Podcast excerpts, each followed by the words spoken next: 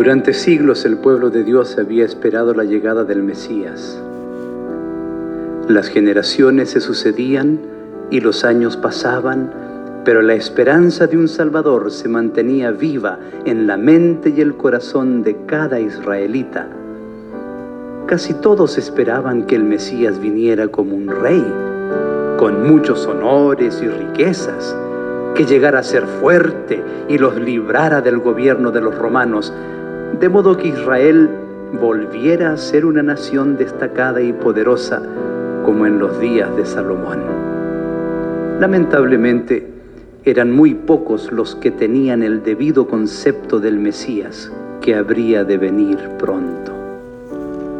El paso de los años había hecho que los dirigentes de Israel dieran un significado diferente a las profecías de modo que las grandes verdades encerradas en los ritos y sacrificios judíos habían sido suplantadas por la interpretación errónea de escribas y sacerdotes.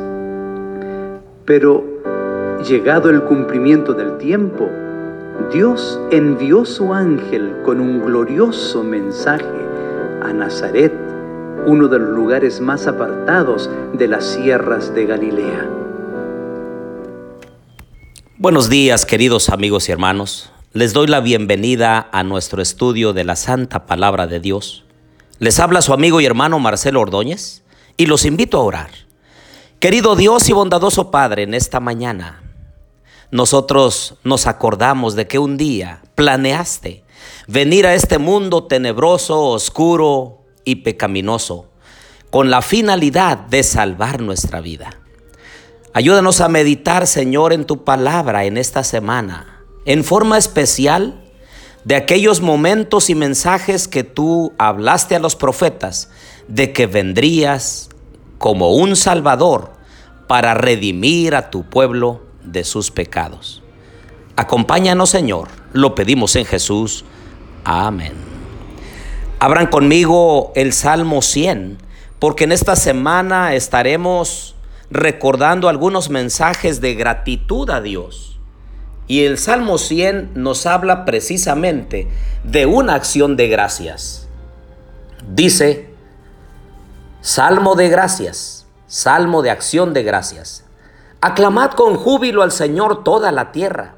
Servid al Señor con alegría. Venid ante Él con cánticos de júbilo.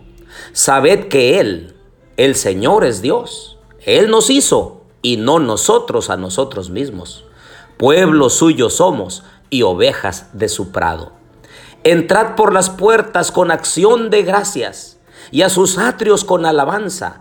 Dadle gracias, bendecid su nombre, porque el Señor es bueno, para siempre es su misericordia y su fidelidad por todas las generaciones. En estos días, queridos amigos y hermanos, los quiero invitar para que meditemos en aquellos momentos especiales de la venida del Salvador del mundo, Cristo Jesús. Por lo cual te quiero invitar para que, ya sea en la mañana o en la tarde, en algún momento del día, podamos juntos reunir a nuestra familia durante cada día de esta semana y recordar las misericordias, el cuidado, la protección de Dios hacia nosotros y que al meditar en un salmo nosotros podamos rendirle el honor a Dios y darle las gracias por todo lo bueno que Él ha hecho con nosotros.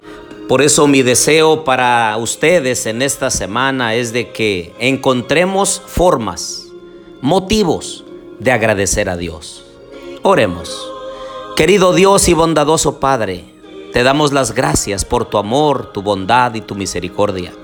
Gracias Señor porque un día te dignaste en venir del cielo a la tierra para redimirnos de nuestros pecados. Alabamos tu glorioso nombre. Recibe la honra, el honor, la majestad y toda la gratitud de nuestros corazones. Acompáñanos durante este día, Señor. Lo pedimos en Jesús. Amén.